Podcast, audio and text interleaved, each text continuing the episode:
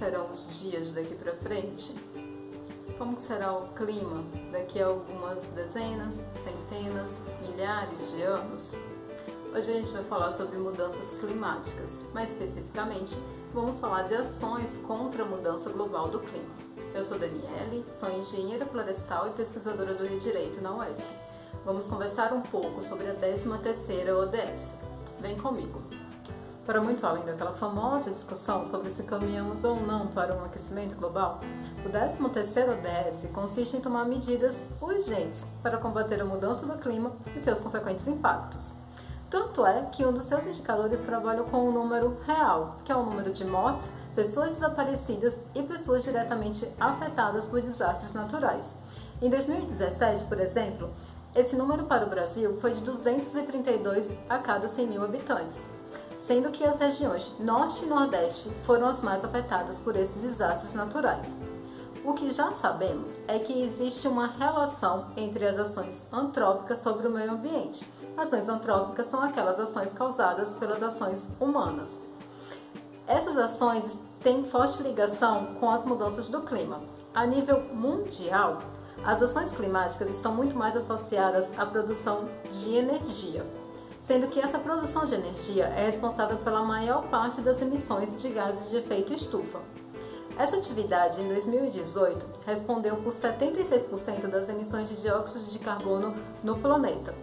Esse dióxido de carbono é um dos principais gases de efeito estufa.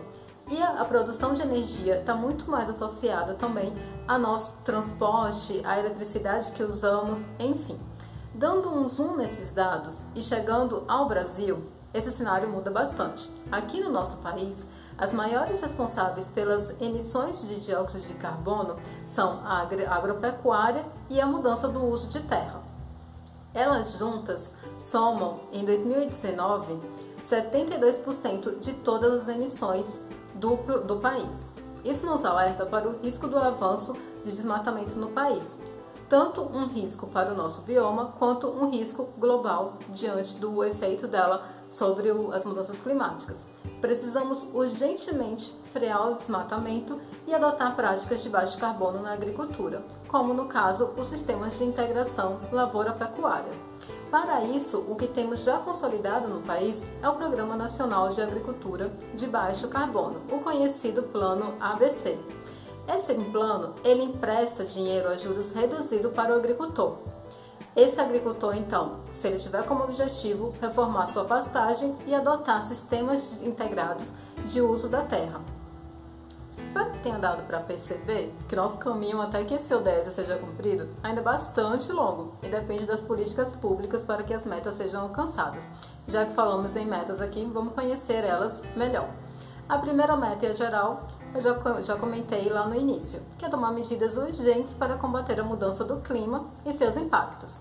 As três metas específicas começam com a primeira: ampliar a resiliência e a capacidade adaptativa a riscos e impactos resultantes de mudança do clima e desastres naturais. A segunda, então, é integrar a política nacional sobre a mudança do clima às políticas, estratégias e planejamentos nacionais, a terceira e última consiste em melhorar a educação, aumentar a conscientização e a capacidade humana e institucional sobre a mudança do clima, seus riscos, mitigações, adaptações, impactos e alertas precoces. E é basicamente nisso que estamos trabalhando hoje, na questão da conscientização sobre a mudança do clima. E aí, ficou alguma dúvida para você? Conta aí pra gente.